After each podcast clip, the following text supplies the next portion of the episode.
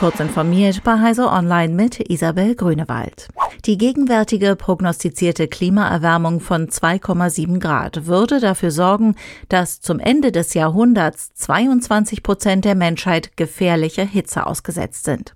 Sie würden außerhalb der sogenannten Klimanische leben, in der sich aktuell noch fast die komplette Menschheit befindet, schreibt ein Forschungsteam der Universität Exeter unter Berufung auf neue Berechnungen. Zu heiß ist es demnach, wenn die mittleren Temperaturen bei 29 Grad Celsius oder höher liegen.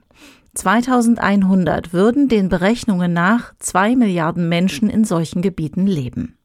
Zwar sei eine Anpassung an zu hohe Temperaturen technisch immer möglich, aber in den betroffenen Ländern sei das vor allem aus finanziellen Gründen zumeist keine Option. In der Vergangenheit hat ein Großteil der Menschheit in Regionen mit einer mittleren Temperatur von 13 Grad Celsius gelebt, zum Vergleich, in Deutschland lag die Mitteltemperatur zuletzt bei 10,5 Grad Celsius, 2,7 Grad mehr als zwischen 1881 und 1910. In Samsungs Smartphones klafft eine Schwachstelle, die Angreifer derzeit aktiv missbrauchen. Durch die Lücke landen sensible Informationen wie Kernel Pointer in den Protokolldateien.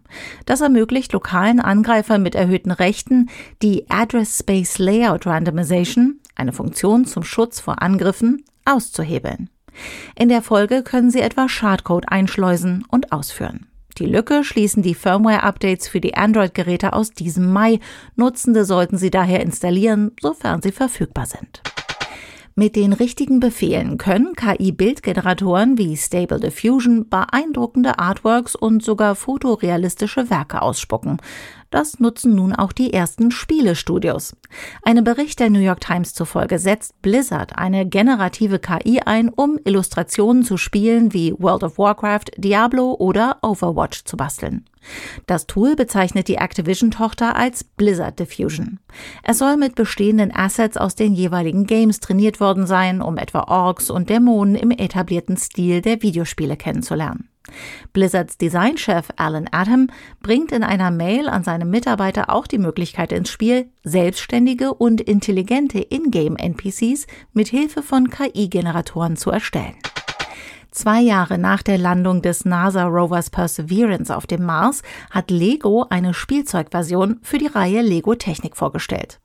Das Modell aus 1132 Teilen wird ab dem 1. Juni verkauft und soll 95 Euro kosten. Enthalten ist nicht nur der Rover mit seinen sechs Rädern und einem beweglichen Roboterarm, sondern auch der kleine Helikopter Ingenuity.